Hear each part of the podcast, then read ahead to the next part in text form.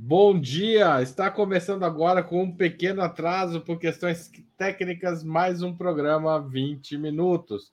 Hoje é 6 de setembro, véspera de feriado nacional. E o convidado é Manuel Domingos Neto, doutor em História pela Universidade de Paris e ex-deputado federal eleito pelo Piauí. Durante a ditadura, militou na organização Ação Popular, AP, e por isso foi preso e torturado. Atualmente é um reconhecido pesquisador da Organização Militar Brasileira, participando ativamente de debates, livros e polêmicas. Fundador e ex-presidente da Associação Brasileira de Defesa, Manuel Domingos é uma referência obrigatória para debater o tema e o papel das Forças Armadas no Brasil. Como estamos perto do 7 de setembro, data apropriada pelo Exército como se a independência fosse obra sua, o que nem é possível, que nem existia, nada melhor do que cutucar essa ferida aberta, que é a relação entre o povo e as Forças Armadas no Brasil. E Manuel Domingos, para completar o serviço, está lançando um livro, O que Fazer com o Militar, que a gente vai sortear entre os espectadores daqui a pouco. Então, valeu a pena esperar para a gente discutir como repensar Exército, Marinha, Aeronáutica e polícias militares no Brasil. Tá certo? Não perca, depois do intervalo a gente começa.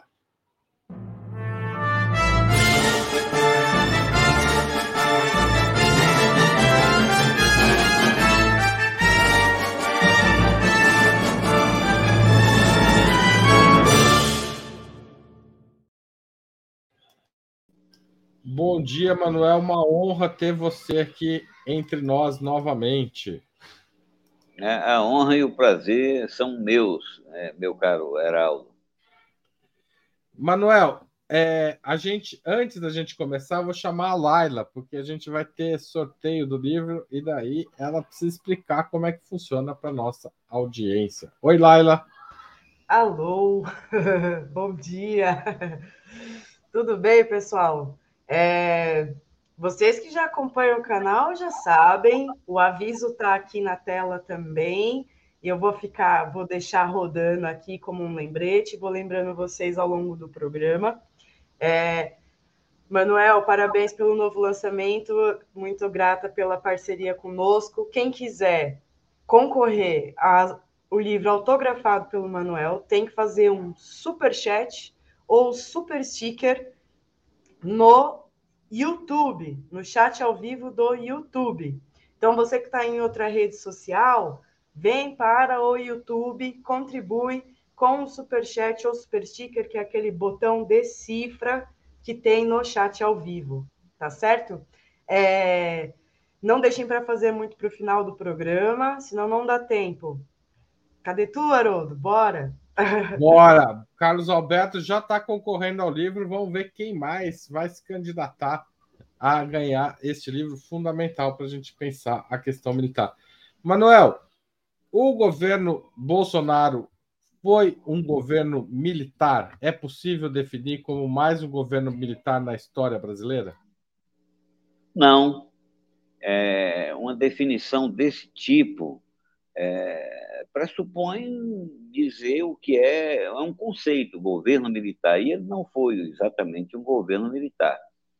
Mas não há dúvida que o, o, o Bolsonaro é uma obra militar. Né? O personagem político é uma obra militar e que seu governo tem a responsabilidade dos altos escalões hierárquicos das três forças, em particular do Exército. Manuel, por que os militares confiaram tanto em Bolsonaro? Por que entregaram a Bolsonaro o comando político? Apesar do seu histórico de indisciplina, de suspeitas de ação não republicana, digamos assim, qual a relação? Por que o Bolsonaro encarnou os militares, mesmo não fazendo um governo militar?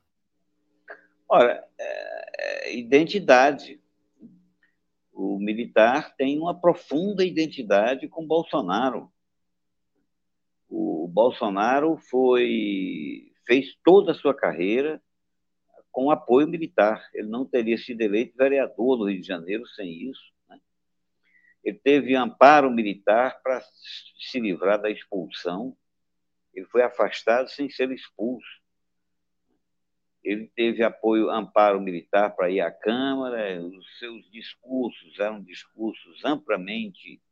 Toda a sua atuação foi amplamente escorada no, no, na caverna.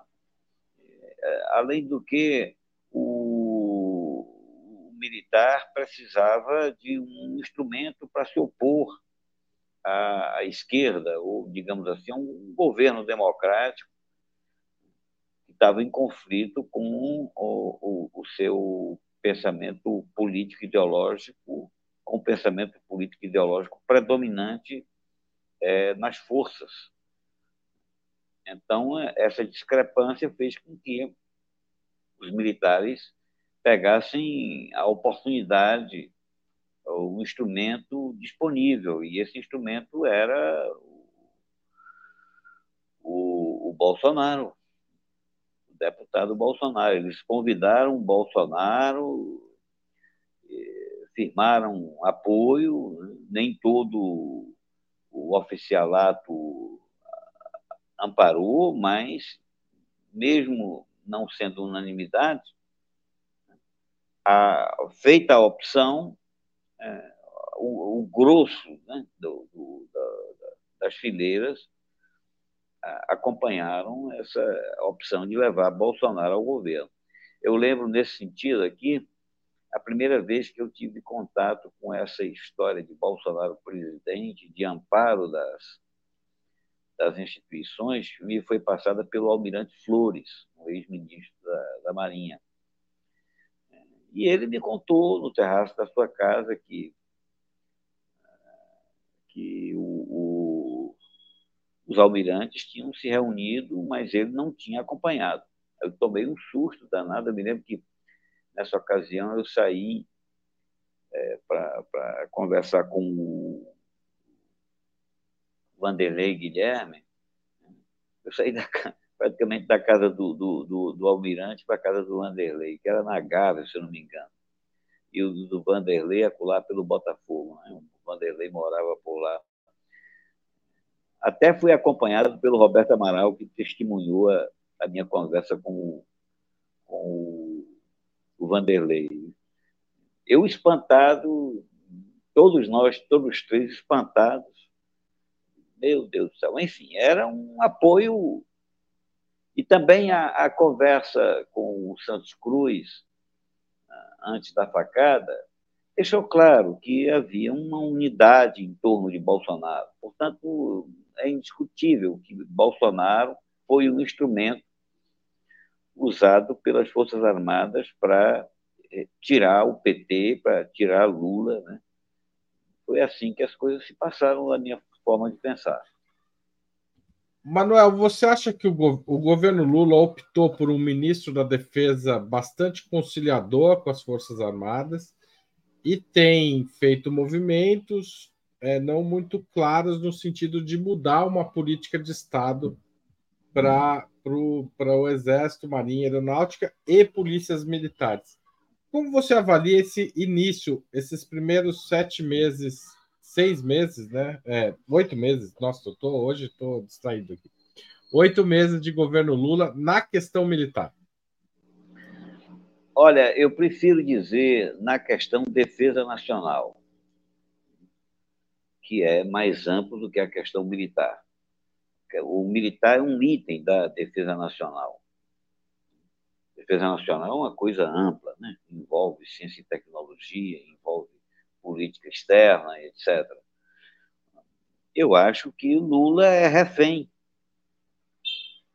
absolutamente refém.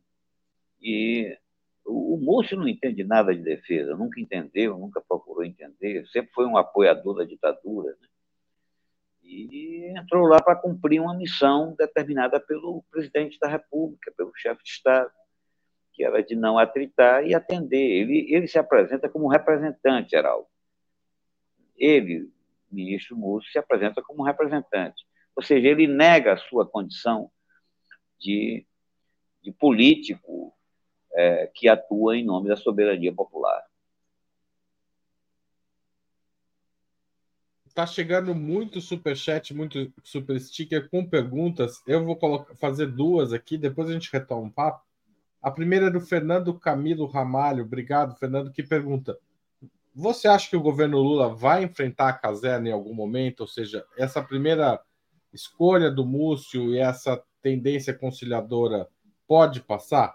E a segunda pergunta é mais histórica, do Maurício Sampaio.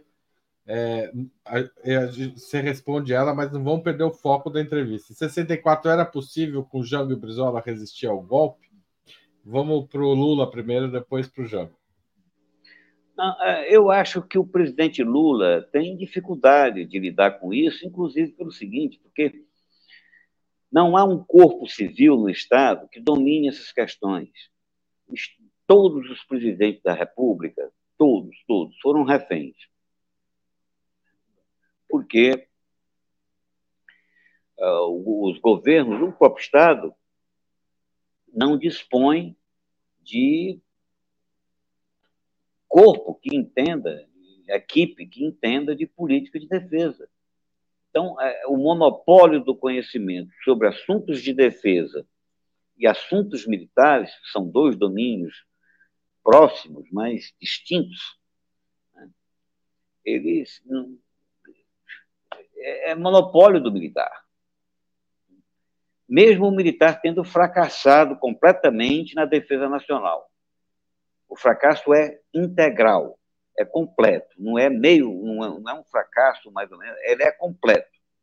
O Brasil não tem condições de se defender, o Estado Nacional brasileiro não tem condições de se defender de uma potência mediana. Uma potência mediana ele não pode negar o uso do território, é, do mar, né, do ar e do espaço cibernético desses. Ele não pode. Apesar do fracasso na defesa nacional, o militar continua pontificando. Daí a minha crença de que apenas a sociedade civil, minimamente esclarecida, pode pressionar a chefia do Estado a provocar mudanças porque ele próprio Lula tem instrumentos à mão. Ele deve ser forçado a isso. Se, ele, se não houver uma movimentação, e eu acho difícil que haja, uma movimentação, porque, veja, uma coisa é você denunciar corrupção no meio militar, isso aí se resolve prendendo alguns aí, prendendo, digamos, é, meia dúzia, cem, duzentos, não importa. Outra coisa é redirecionar a defesa nacional. É isso que nós precisamos. E eu não vejo disposição do, do, do, do presidente Lula nesse sentido. E caso houvesse disposição, ele teria uma enorme dificuldade, porque é, são, são, poucos, são poucas as pessoas que no Brasil procuraram furar esse domínio, né? O meu livro é uma tentativa nesse sentido. Você vê, a maior parte do pessoal combativo, pessoal de esquerda, né, ele, ele diz assim: é preciso mudar os currículos, é preciso mudar a formação, é preciso mudar o artigo 142. O militar não é formado assim em, em, em sala de aula, é uma noção absolutamente insustentável essa a formação militar ela se dá através de rituais, através de convivência, através de uma, uma massa simbólica importante. O cancioneiro, por exemplo, digamos que o, o, militar tenha aulas e aulas, disciplinas e disciplinas de teoria política e aprenda que a, a, a nação é uma entidade formada por um processo histórico de embate de forças, certo? Ele aprende aquilo tudo. Aí, quando ele sai da aula, ele entra em forma né? e começa a cantar. Nós somos o mais alto valor de uma nação. Nós somos os fundadores de tudo. A nação nos adora. Acabou-se. Acabou-se. A aula foi para o brejo ali já. ah, pronto. A aula foi para o brejo. A esquerda fica repetindo isso, partidos de esquerda põem isso numa coisa, nos seus programas. refletindo um, um pouco domínio, um pouco domínio sobre essas matérias, sabe, Geraldo? De certa forma, Manuel, antes da gente ir lá para o Jango, insistir nisso, houve uma tentativa nesse sentido, por exemplo, com as polícias militares, que tiveram uma ampla formação em direitos humanos, passaram anos com mudança na, na, nos currículos das academias, e o resultado disso não, não, aparece na prática do policial militar. Né? A gente continua tendo chacinas, embates violentos, é, enfim, perseguição ao povo negro, ao povo das periferias, né, que é sempre considerado suspeito, ou seja, a sala de aula tem um efeito, um pouco efeito prático, né? Exato. Eu acho que o, o necessário mesmo é uma mudança nas concepções de defesa e de segurança pública.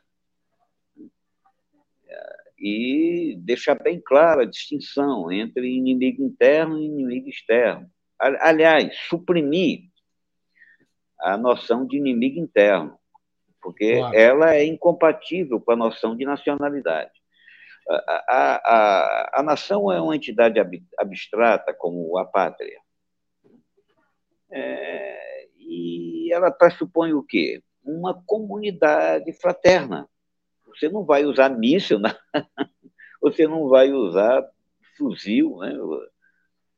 você não vai destruir. Quanto ao inimigo externo, não. O agressor ele, ele é bestializado. Agora, bestializar os nacionais, como é feito, aí não dá. Essa, essa distinção me parece fundamental e ela se esparge sobre o conjunto das corporações é, policiais. Eu acredito que tenho conversado longamente, há bastante tempo, com o Luiz Eduardo Soares, uhum. que, a meu ver, é um.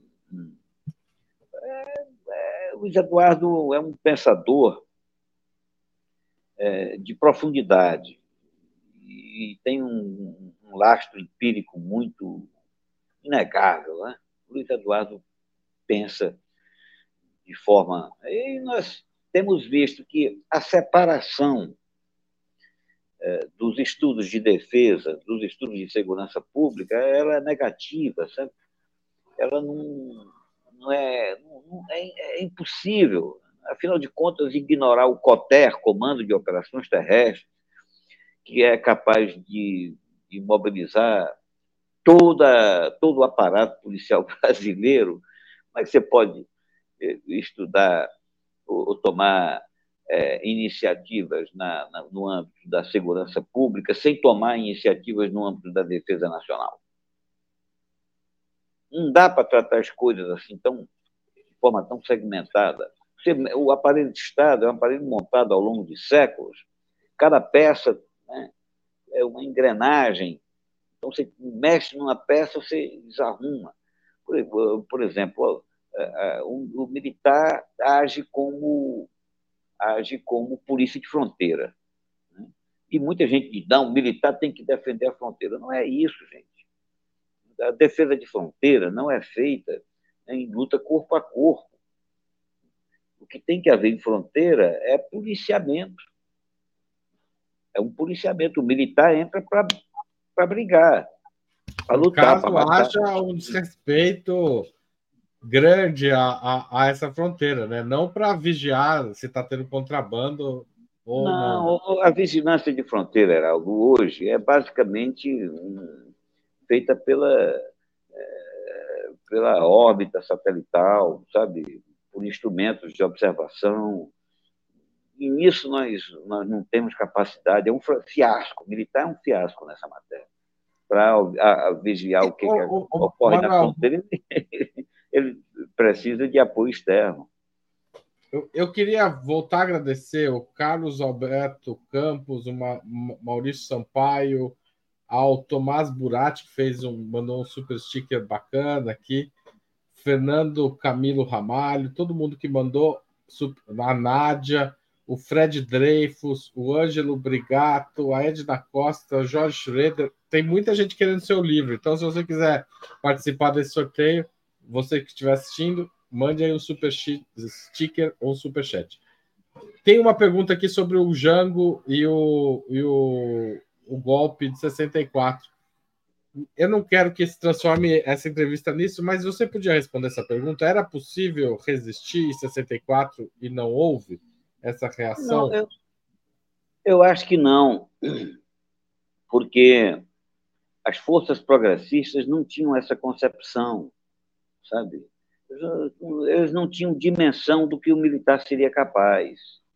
Todo mundo foi pego desprevenido. Eu acho que dos intelectuais, por exemplo, apenas os que eu, do meu conhecimento, apenas o Celso Furtado é, chegou a dizer: olha, esse domínio vai continuar por muito tempo.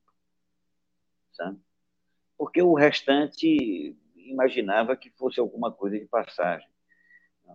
Não havia conhecimento amadurecido e aprofundado sobre as Forças Armadas.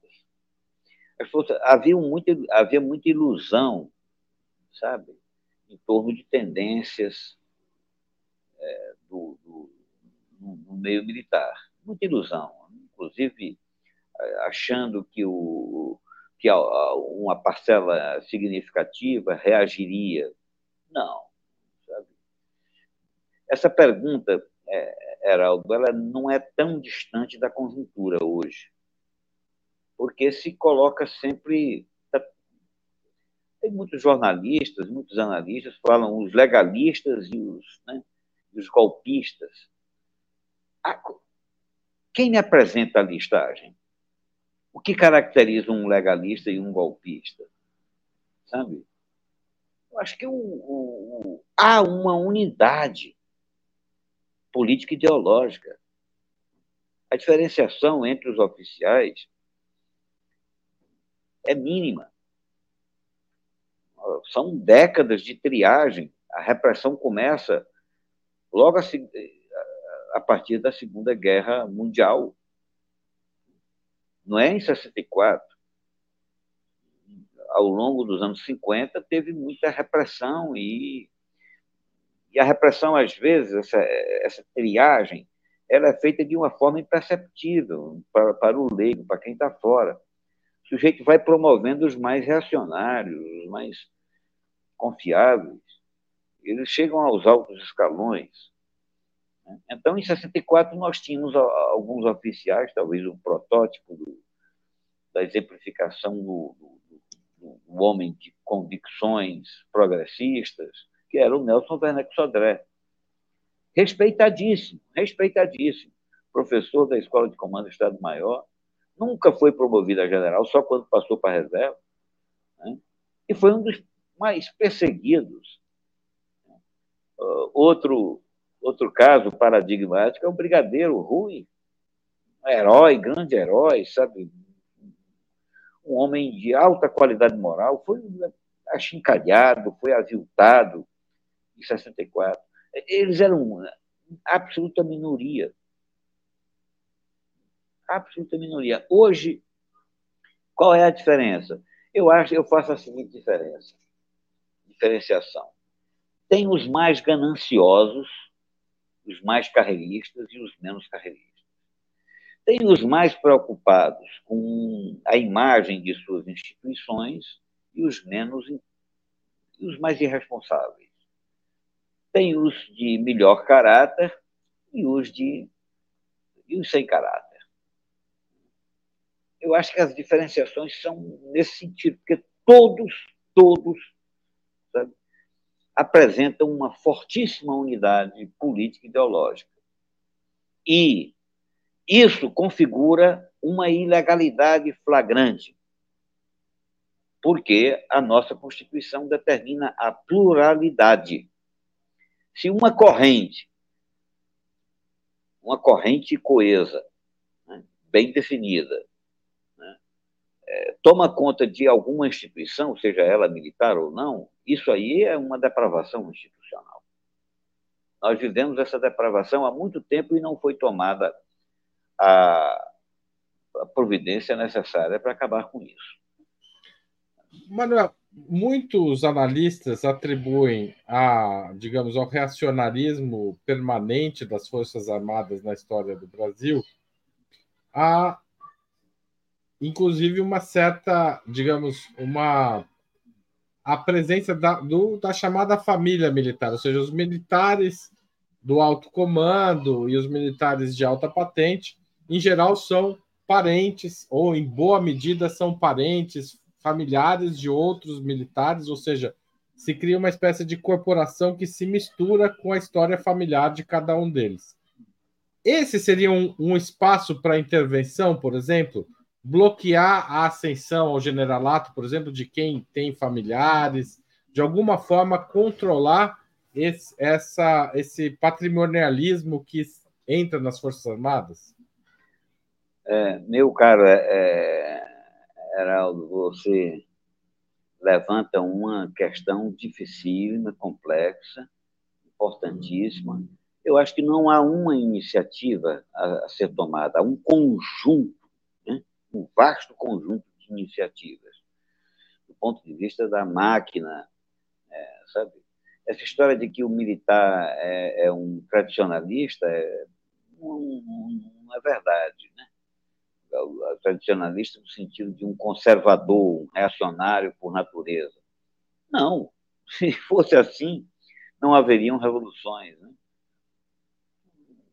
Sabe, é, o militar se forma na, na luta revolucionária pelo progresso, pelo as características de nossas forças armadas é que são instrumentos de um Estado vassalo um Estado subalterno. Então, é, são essas características. Agora, é, no, a vida corporativa tenta é, afastar dissidentes, como eu já mencionei, e criar essa família militar que muita gente fala e que poucos compreendem, é, que ela é calcada, sabe em quê? Uma das suas bases não é a família em si, do militar seus parentes, tudo. Não é isso. Ela é, ela é calcada no sistema de recrutamento. Sistema de recrutamento. Nós temos um recrutamento obrigatório. Passam dezenas de milhares de brasileiros por mês, por ano, né? anualmente. E lá recebem aquela formação. Ao longo da vida, essa gente vai sendo mantida alimentada ideologicamente. Elas constituem milhões, é um, uma, uma, coisa assim. Um negócio que, por exemplo, não sai em reportagens sobre isso, mas os reservistas são frequentemente. Eu sou reservista. Né? Fiz o serviço militar em 68, 1968. Né? Eu ia para manifestação estudantil e, e as pessoas me achavam esquisito porque eu tinha um cabelo cortado, né? Às vezes me imaginava um soldado infiltrado na manifestação. Mas essa turma aqui, há quantos anos? 68, mais de 50 anos, né? É, nem sei. Sim, é... 55 mais... anos. Olha, essa turma continua reunida, os que estão vivos, né? Alimentada, forma um grupo de WhatsApp, sabe? E não me, admi é, me admitiram, obviamente, eu, eu, era líder da turma, eu fui presidente do Grêmio do CPOR, né?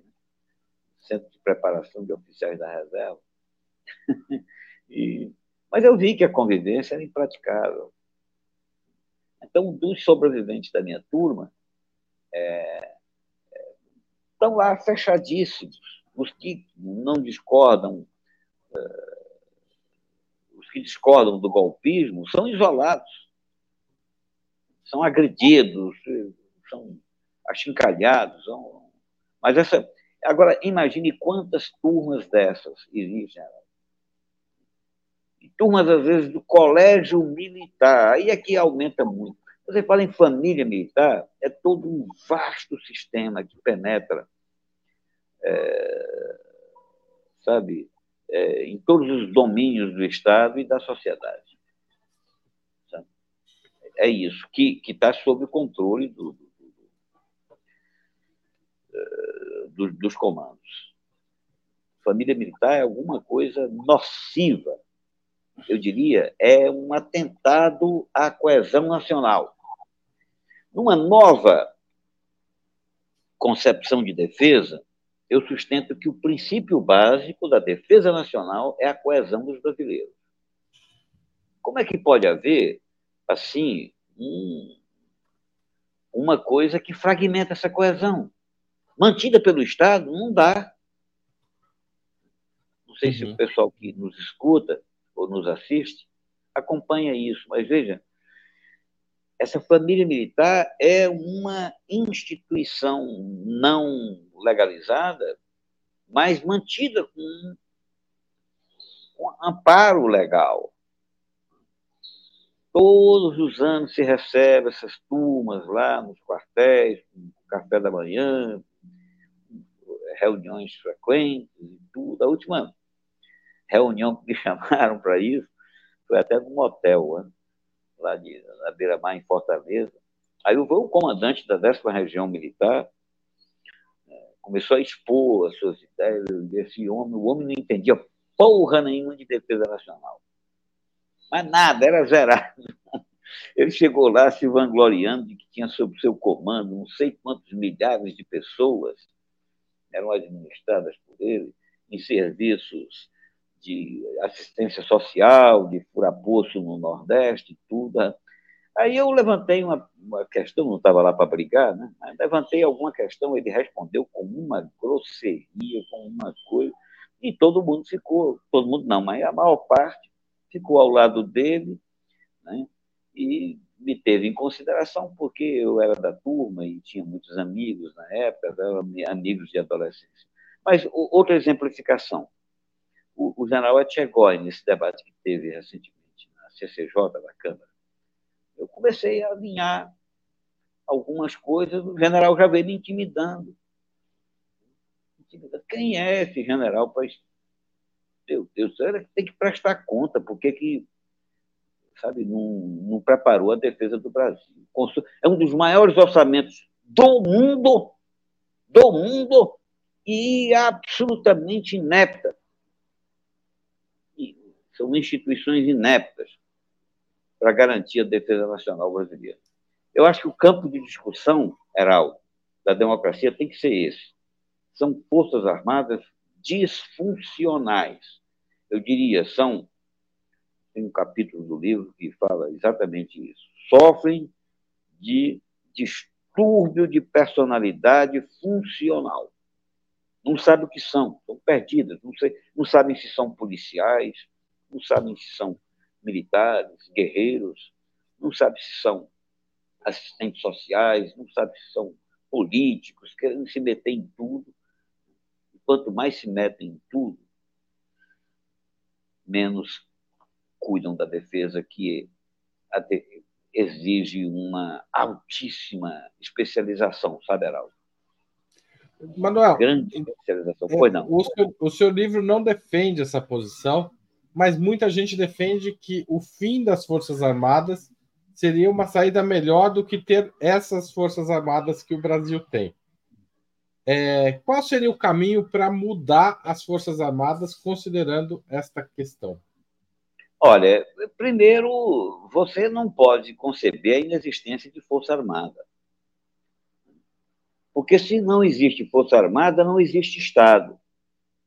Se não existe Força Armada, não existe comércio internacional, não existe lei. Força Armada é braço de Estado. Né? O tribunal não valeria nada se não tivesse Força Armada. Sabe? É preciso da Força Armada. É, essa hipótese de suprimir Força Armada, isso não, não ajuda em nada. Agora, o que fazer é o maior desafio. Esse foi o livro mais difícil que eu já escrevi. Eu alinho aí algumas proposições, mas são é, centenas de providências ou milhares. Por exemplo, a revisão do serviço militar eu faço essa discussão. Sem a revisão, é difícil você ter uma reforma militar. Muita gente fala em reforma militar, né? Mas não dá para ter reforma militar sem isso. A distribuição espacial das tropas. Né? é outro ponto fundamental na reforma militar. Quer um ponto fundamental também? A, a, a supremacia aeronaval e o recolhimento do, do, do efetivo do Exército. Quanto mais soldado para manter, menos equipamento se terá e mais gasto se terá. Gastar 80% do orçamento com, com pessoal, nós não vamos nos defender nunca. Se tivesse general preocupado em defesa, ele próprio estaria dizendo nós temos que reduzir pela metade o número de, ofici... de, de, de o número da, de, de integrantes da tropa terrestre, do efetivo terrestre. Se tivesse general é, preocupado nisso, diria, vamos transformar esses tiros de guerra que estão espalhados aí, são 217, isso não vale nada para a defesa nacional, coisa alguma. Transformar isso, junto com as universidades, com, com as instituições de pesquisa, em centro de treinamento, deixar a garotada lá estudando é, ciências e fazendo experimentações com robôs, aprendendo coisa, ou então simplesmente entregando para aquilo para o patrimônio, sabe, para outra, outra destinação. Quer reforma militar, então fecha os escritórios em Washington e na Europa. Só isso aí ia render um bom dinheiro. Quanto mais você compra lá fora, mais você reforça o adversário, a indústria do adversário. A supressão desses acordos de parceria é fundamental para uma defesa nacional. Se o militar tivesse preocupado em defesa nacional, ele não estaria atacando a uni, a, sabotando a União Sul-Americana. Porque o, a grande escola da defesa nacional, além da coesão popular, da, da, popular não, da coesão da sociedade, coesão na qual eles procuram quebrar o tempo todo, é a amizade com os vizinhos. É, é bobagem, é, é, é, coisa sem sentido, sem cabimento, você falar em defender o Brasil sem costurar uma sólida amizade com os nossos vizinhos. Porque qualquer potência estrangeira chega num país desse aí, se instaura e monta suas bases e está lá. Sabe? Podem nos atingir facilmente. Além do que, os vizinhos seriam parceiros num armamento, num equipamento independente. Nós poderíamos produzir e lançar em cooperação com os vizinhos os satélites necessários para nossa defesa. É isso, construir os barcos e os seus equipamentos. Se nós tivéssemos uma sólida amizade, nós teríamos um mercado garantido para a nossa indústria de defesa, que é fundamental, né? que é fundamental. Não, não dá para manter uma indústria de defesa sem capacidade de exportação. Só isso. É, é, são coisas básicas da defesa nacional que o presidente da República desconhece, o deputado nunca ouviu falar, a maior parte dos brasileiros que, que repelem o domínio militar ou o militarismo também ignora. Tá? Aí fica discutindo o quê? Currículo. Ora, currículo, quem define currículo é comandante. Não há quem faça o comandante, sabe, mudar o currículo, ele bota lá o currículo. O que tem que, que, que mudar é a missão do comandante. Você diz ao comandante, ó, oh, comandante, eu quero ter capacidade de resistir a qualquer potência armada de hipersônicos que possam é, usar nosso mar. É isso que nós precisamos, com capacidade própria. Ele vai ficar doido, ele vai pedir para diminuir soldado, o número de soldados, para diminuir, é, é, acabar com a assessoria parlamentar, porque emprega oficiais lá à toa. Ele vai acabar com. Aí ele vai mudar o currículo. Ele vai mudar o currículo. Olha, nossa missão agora é realmente negar o mar, é negar o ar, negar o espaço cibernético. Vamos trabalhar, porque do jeito que está, a coisa está ruim. É desse sentido. Militar, rapaz, nem, um poder político não pode dialogar com militares. Não tem cabimento, isso não faz sentido. Militar, militar aprende a mandar e a obedecer. Portanto, enquadra ou é enquadrado. É, essa posição do, do, do, Genuíno, por exemplo, sempre fala isso aqui nos nossos programas. Pois é, o Genuíno é um Se você não der ordem, eles vão dar ordem por você. É, pois é. Tem um capítulo no qual eu desenvolvo bem isso. E, e sabe por que, que eu busquei? Esse capítulo me custou muito esforço, porque trechos do meu livro eram lidos por oficiais. Aí eu senti a reação deles, eu argumentava, um deles disse desse jeito: não, é o diálogo tem que prevalecer. aí eu fui convencê-lo de que não tinha diálogo, não era possível diálogo, que tinha que haver. Aí ele terminou compreendendo e aceitando. Terminou, não é qualquer oficial, hein? É, é da, da, do topo mesmo. Realmente, se o Estado Nacional não define a missão do militar, ele vai se atribuir a missão e, essa missão, e, e, e vai exercer controle sobre o resto. Porque o, o, a força é, era a força do Estado, ela se miscui nas entranhas, sabe? Nas entranhas. Essa coisa, enfim, está na hora de estudar. Está na hora de estudar o militar, de compreender. Eu não escrevi um livro acadêmico. Eu, eu escrevi um livro para. Não escrevi também para militar. Eu escrevi um livro para sociedade, para setores com certa capacidade de, de compreensão.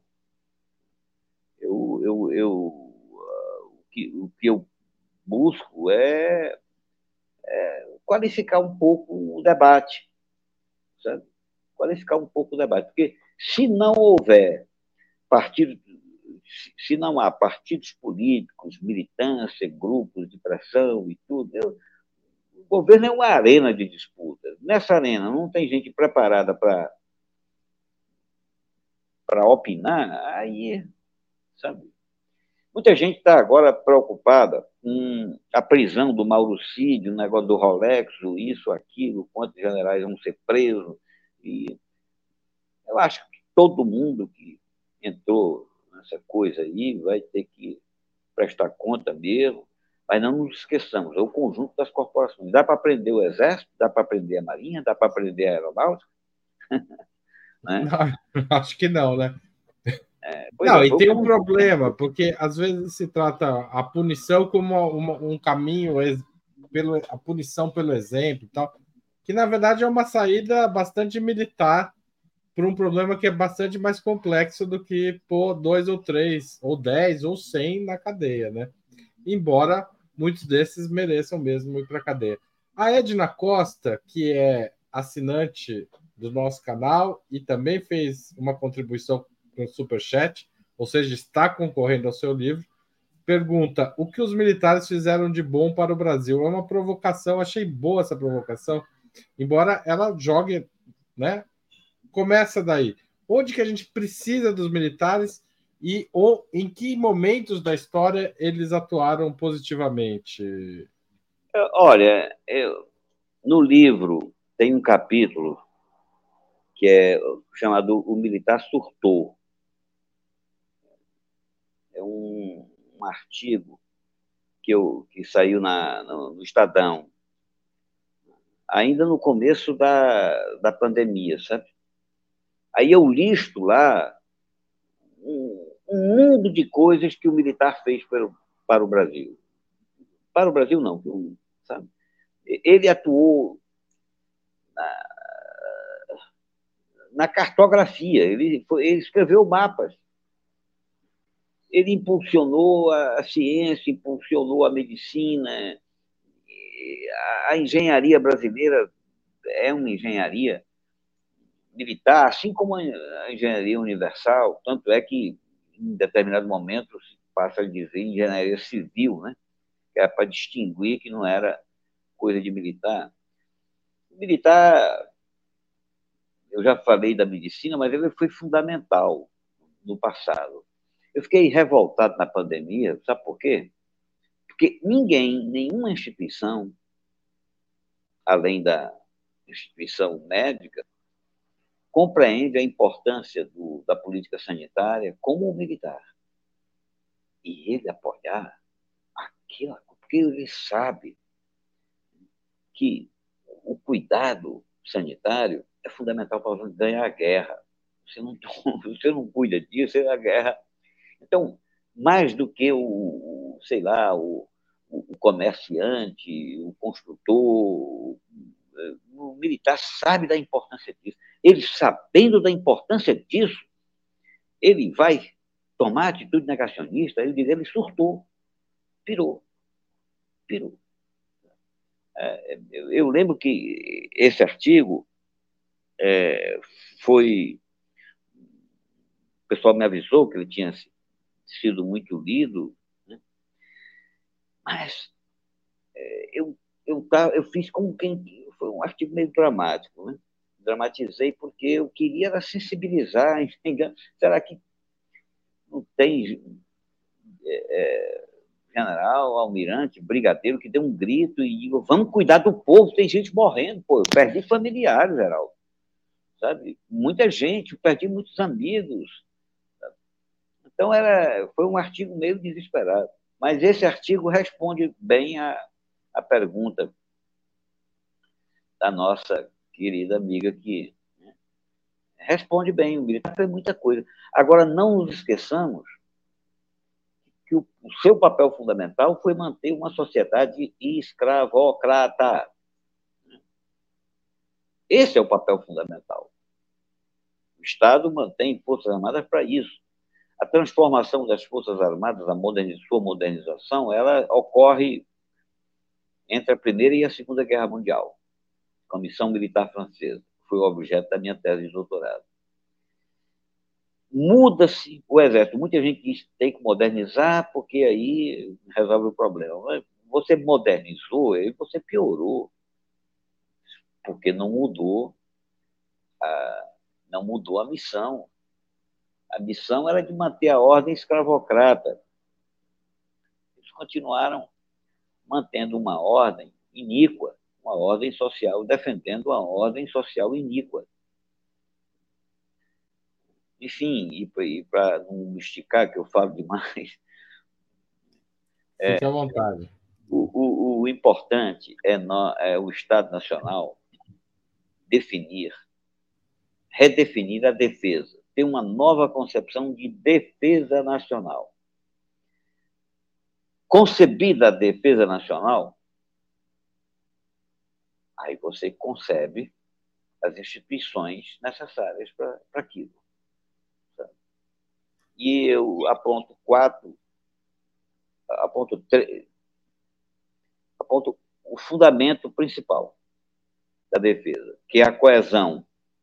Sociedade fragmentada não, não se defende. Ela faz é, é convidar o inimigo estrangeiro para. Agora, é, ela precisa de amparos, sendo o primeiro amparo, grande amparo, é a amizade com os vizinhos, que eu já mencionei. A defesa nacional que seja concebida como defesa sul-americana. O segundo, a capacidade técnico-científica e industrial, porque não teremos defesa sem produzirmos os nossos próprios meios de defesa. Defesa dependente, entra em guerra, não pode manter o avião comprado porque isso não é defesa, isso não vale nada. Não vale nada, né? Aí o, o já falei dois. O terceiro é, é eu, eu, falei da amizade com os vizinhos, na capacidade técnico, científica, empresarial, né? e, e cuidar das, das corporações, ajustar, reformar para que tenhamos, para que elas sejam compatíveis com uma nova concepção de defesa. Essa concepção de defesa vigente, esse plano nacional, esse, como é o nome? É, Plano de Defesa Nacional, isso foi elaborado em 1912. 12. Nunca foi aprovado pelo Congresso. Isso não vale nada, isso pode ser jogado fora, porque a guerra mudou completamente. A guerra mudou. Já era ruim, ficou pior, ficou coisa de maluco. Sabe? Não tem fundamento esse, esse, esse documento. E o governo Lula não altera. Nós pedimos uma conferência, né? Nós pedimos uma conferência de defesa nacional tem conferência para tudo, conferência né, para diversas políticas públicas, para defesa nacional não, não tem. Sabe? Enfim, eu acho que o Lula, nesse sentido, não está ajudando, não.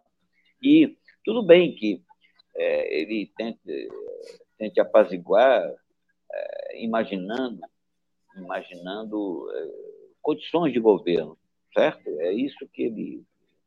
Só o seguinte, que ele não pode ficar falando de defesa de política externa soberana, altiva e ativa, sem cuidar dos instrumentos de força. Aí é incompatível. Isso dá boró, isso não tem cabimento. Não há como falar de altivez se você não, não cuida da própria defesa, Heraldo. Tem cabimento.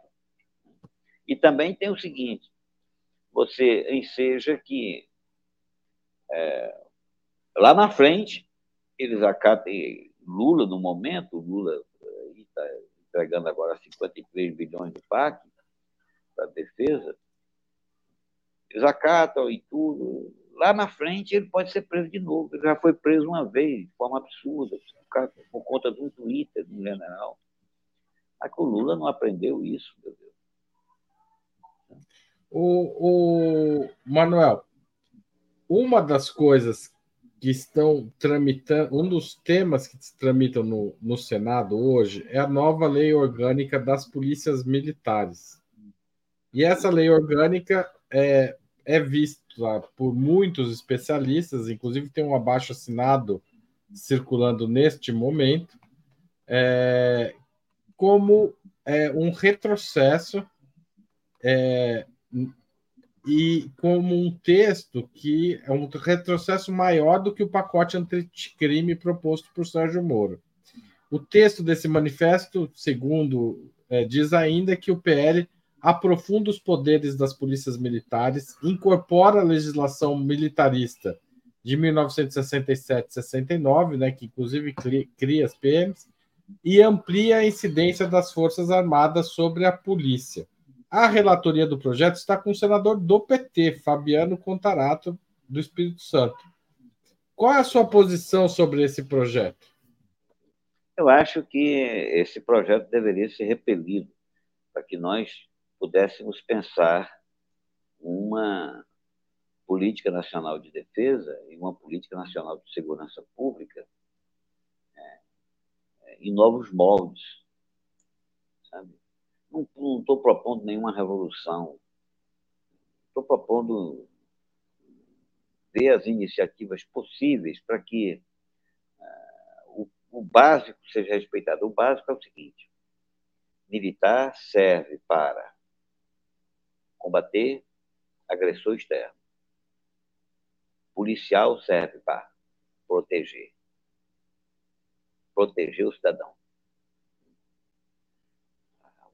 o policial lida com a cidadania. Você não pode fazer essas duas distinções separadamente. É, um, é, um, é um, um processo. O, o Exército, a principal corporação, ele pode dominar a sociedade brasileira no abrir e fechar de olhos. Porque mas desde que conte com as polícias. Desde que. Porque ele não tem a porosidade, ele não chega a dar todos os municípios, a polícia chega. Então, a, a, a presença se faz por aí. A, a, a Polícia Militar é extremamente porosa. Eu acho que é necessário novas instituições. É preciso, por exemplo, uma guarda costeira, sabe? Para que a Marinha se dedique à guerra e, e a guarda costeira à criminalidade nas costas. É preciso uma polícia de fronteira, um policiamento de fronteira. Está evidente já há muito tempo. O Exército não larga esse negócio de ficar na fronteira, porque isso dá uma imagem muito positiva, né? Está em busca de imagem. Todo filme do Exército aparece o soldado numa canoa com um fuzil, né? É, sabe, é propaganda enganosa, não é aquilo que vai defender. Né? Lá está colocando o, o, soldado na condição de, de, de, de, de um caçador de bandido, sabe? Que nós deveríamos ter era outra coisa, apresentar, fazer problema. Nós temos capacidade de derrubar qualquer barco, de afundar qualquer barco que chegue no mar territorial. Nós temos capacidade de derrubar em poucos minutos qualquer coisa, avião que penetre o nosso espaço aéreo. Nós temos capacidade de respostar, ou seja, de, de, de, ninguém nos ataque, ninguém nos envie mísseis hipersônicos, porque senão nós podemos atingi-los também. Não venha, não, não venha nos atacar com esse tipo de arma, porque você se ferra, nós vamos atingir você também. O nome disso é dissuasão. Dissuasão. Nós temos, olha, nós somos capazes de bloquear as comunicações dos Estados Unidos ou de qualquer país europeu, de qualquer país asiático. Nós temos essa capacidade. Venham, vocês vão ficar é, paralisados. E isso que nós devemos trabalhar nesse rumo, nessa direção. Sabe? Se levar a discussão para esse campo, aí nós levamos a, a, a discussão para, o, para, as questões mais relevantes. Se ficarmos só acompanhando sensacionalisticamente depoimento de Mauro Cid, muita gente diz, militar tem que voltar para o quartel. Voltar para fazer o quê? Para fazer o quê? Para planejar mais golpe, para se organizar e persistir para ter sabe? tempo de pensar besteira? sabe? Se preparar, né? São essas coisas, é, Heraldo, que, que acho que devem. Canais como o de vocês são fundamentais, né? Para abrir essa discussão para um público mais ampliado.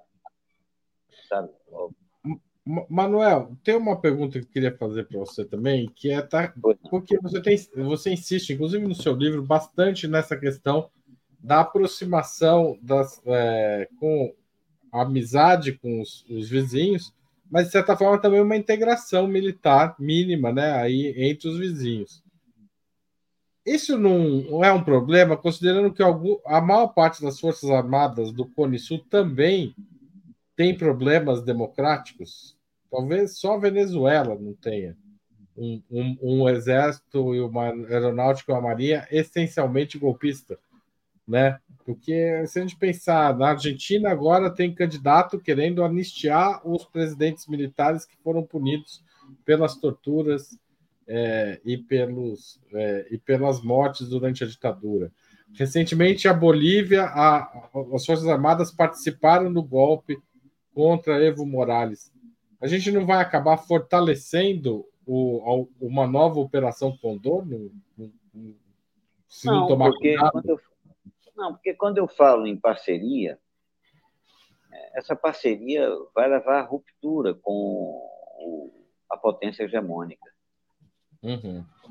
Ela leva fatalmente. Se o Brasil insistir em fazer bons satélites com a Argentina, fazer barcos estabelecer aí um clube do hipersônico sul-americano,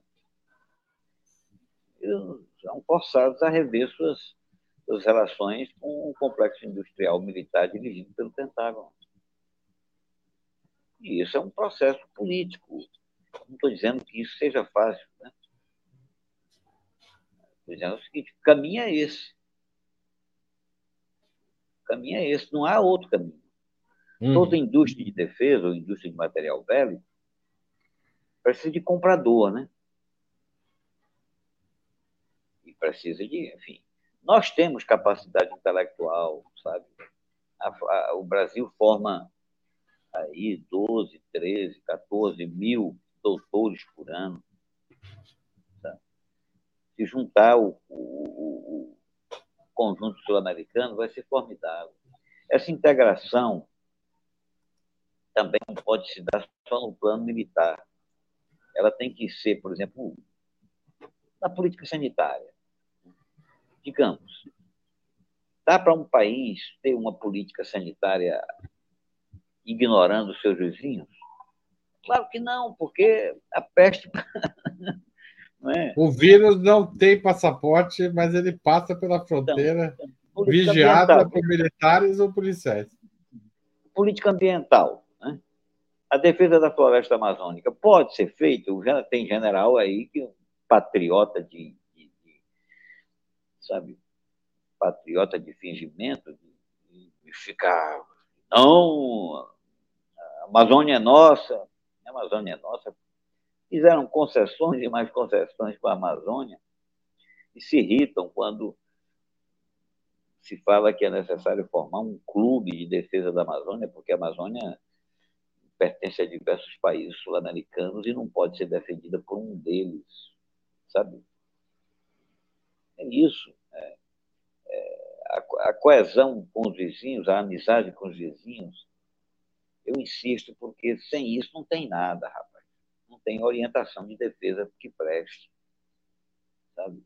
Esses caras ficam atacando tudo quanto é governo progressista e desestabilizando o continente em nome da defesa. Não, isso é em nome da dominação do imperialismo.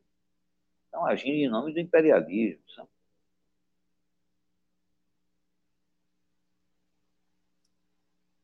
É. Manuel, certo.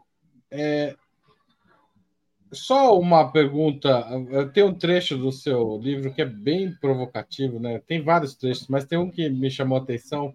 A gente vai sair bem do que a gente está conversando, mas é o seguinte: o preparo dos oficiais da reserva era baseado em apostilas, zero espaço para reflexão.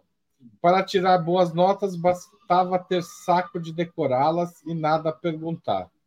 Desde então, quando algum oficial é apresentado como primeiro lugar na turma, penso que é bom de decoreba. Duas observações. Muita, muito, a justificativa do Geisel para aceitar o Figueiredo candidato a presidente era que ele tinha sido sempre o primeiro da turma. Ele era bom de decoreba, pelo jeito, usando a sua definição. E a outra é que o governo Tarcísio, aqui em São Paulo, que é um militar, né, o Tarcísio, rejeitou os livros do PNLD e implementou apostilas cheias de erro. É assim, você vê uma relação entre uma coisa e outra? Entre o Tarcísio claro. ser militar e apostar em apostilas? Claro que sim. O, o militar, não, é, a noção de ensino para o militar é muito diferente, sabe? É, o, tanto é que ele só usa PowerPoint. Você já verificou? O militar adora um PowerPoint. O, o PowerPoint abre reflexão. O que, é que ele sugere? Ele sugere a assimilação da, das coisas que. é isso, sabe? PowerPoint é adequado para uh, exibir ideias assentadas, não para um, um diálogo, uma troca e tudo. E uh, o ensino militar, é, eu já disse isso desde o começo, é um ensino cheio de carregado de simbolismo. Isso não é de hoje, isso é atemporal. Platão teorizou isso há 2.300 anos. É, o guerreiro, o guardião, é formado pela ginástica e pela música os tambores, aquele ritmo, as canções, é, sabe? Aquilo forma o militar. Por exemplo, o sujeito vai entrando na academia de agulhas negras. Sabe o que, que ele aprende? E canta toda hora. Nós somos a esperança de um Brasil inteligente. Tu acredita? Isso está no hino da academia. É uma agressão a todo o mundo universitário. É uma agressão à cultura brasileira, sabe? À ciência brasileira. É um menosprezo completo pela. Assim foram formados o Bolsonaro e, o, e seus, seus camaradas. Enfim, é, é grande, sabe? A tarefa que nós temos pela frente. Não é, é tarefa... Não adianta cobrar do Lula, sabe? Porque não é simples, sabe? Ele tem que tomar iniciativa. Pelo menos abra a discussão, presidente da República. Abra a discussão para que alguns generais sejam postos no seu, no seu devido canto, para que a sociedade domine melhor os problemas. Porque se essa coisa persiste, o delírio militarista vai ser muito perigoso para as novas gerações. Depois de seu governo, presidente Lula, como é que fica? É porque a gente vai ter que viver ainda sem o Lula presidente, né? Então. Ainda passaremos por isso. Manuel, aliás, queria chamar a atenção para as pessoas. Quem quiser participar do sorteio, já tem bastante gente inscrita, do livro do Manuel, tem que fazer superchat ou super sticker agora, nos próximos minutos, enquanto eu pergunto a você, Manuel, algo que a gente pede a todos os convidados, que sugira um livro e um, um filme ou uma série para a gente assistir e ler aqui. Olha, é, vocês me desculpem, eu sugeri de forma bastante limitada, porque quem está absorvido na redação de um livro como esse, sabe, é, fica muito fissurado e eu diria que muitos brasileiros podem é, aprender lendo uh, o, a, a, coletânea da Adriana Marques e do Celso Castro, que eles prepararam com, com os comandantes do Haiti. Sabe? É, eu estou esquecido do nome agora exatamente do livro. Né? É um livro que eu recomendo. Agora, o, o, o livro que. Adriana Castro, né? Adriana Marques. Marques Celso desculpa. Castro. Celso Adriana Castro. Marques e Celso Castro. Force Commanders. É, são os comandantes das entrevistas. Eu acho que tem muita coisa por lá, sabe? Muita inferência. Missão. Haiti é esse? A visão dos Force Commanders, isso mesmo. Exatamente. Da FGV Editora. Missão Haiti. É. Ó, eu estou muito ligado nessa coisa. Outra coisa que eu me lembrei foi do. Porque fico manuseando o tempo todo, é o. As memórias, o depoimento do Cordeiro de Farias, o Cordeiro de Farias, foi o general que permaneceu mais tempo na ativa com a patente de, de general e atravessa desde a coluna Prestes até a ditadura. Eu acho que esse. Eu estou sempre é, acompanhando. É, é um livro que, tá, que eu analiso permanentemente. Então, sugiro isso. E, e o filme mais interessante que eu assisti ultimamente foi esse do Almodóvar, sabe? O, o Mães Paralelas. Mães mães, acho que o nome do título é Madres para. Meu Deus do céu. É, é, é muito bacana. Meu Deus do céu. É um filme arretado. Né? Ele, ele mistura os diversos, entrelaça os diversos problemas é, de ética comportamental e de, de condições da, da vida moderna. Meu Deus, é, vale a pena esse filme é emocionante. Emocionante, cheio de, de, de, revelações. Além do que, eu achei uma obra de arte. É bonito mesmo. É um excelente filme. Recomendado aí por Manuel Domingues Neto.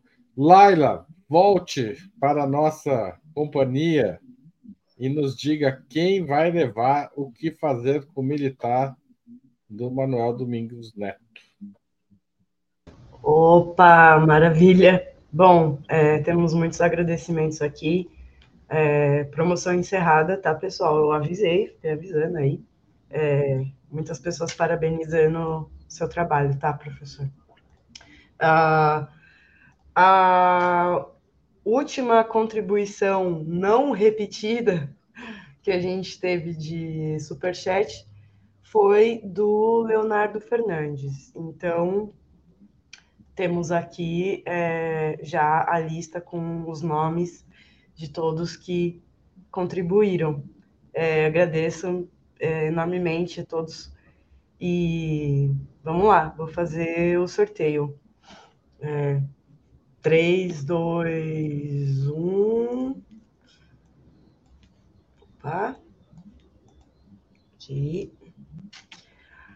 Maurício Sampaio e Ângelo Obrigado. Esther, parabéns, vocês receberam a obra autografada aqui pelo professor Manuel Domingos Neto, maior referência que a gente tem sobre o tema. Ah, vocês informem os seus dados para comercial@operamundi.com.br. Esse e-mail está aqui na tela embaixo, tá? Vocês têm que escrever o e-mail com o endereço certinho de vocês, com CEP, tudo bonitinho, informando que vocês ganharam o sorteio. E aí, em breve, a, a gente envia para vocês autografado. Tinha pessoal perguntando onde compra é, o livro, né? Para quem não, não ganhou o sorteio. O livro saiu pela editora é, gabinete de leitura, né? Então vocês podem procurar nas livrarias, o livro vai estar disponível, ou ir ao site. Tem um link do gabinete que, que a, a, compra é muito fácil. Né? Abrindo Isso. a página do gabinete, tem um link que leva direto. É Exatamente. Procurem o site do gabinete de leitura, que para quem para quem quiser comprar a obra e não, infelizmente, não ganhou aqui. Tá certo? Então é isso, ó. Lembrando aqui, acho que vocês pegaram, né? Maurício e Ângelo Brigato. Não esqueçam de enviar o e-mail. Valeu, obrigado, Manuel. Gente, obrigado, recomendo. Obrigado. Manuel, muito obrigado. Recomendo muito a leitura do seu livro. De fato, é uma leitura prazerosa para pessoas interessadas no tema é, para além, digamos, não precisa ser especialista, precisa gostar, achar isso importante, mas não precisa ser especialista para entender tudo que está ali. Então, foi um prazer recebê-lo aqui e longa vida ao seu livro. Espero que ele te, renda os frutos é, planejados. Obrigado, amigo. Um grande abraço para todo mundo. Volte sempre aqui ao Opera Mundi. Valeu, gente que contribuiu, participou, compartilhou. Espalha esta conversa neste, nesta Semana da Pátria. Um ótimo dia para discutir essa questão a fundo. Valeu! Valeu, tchau.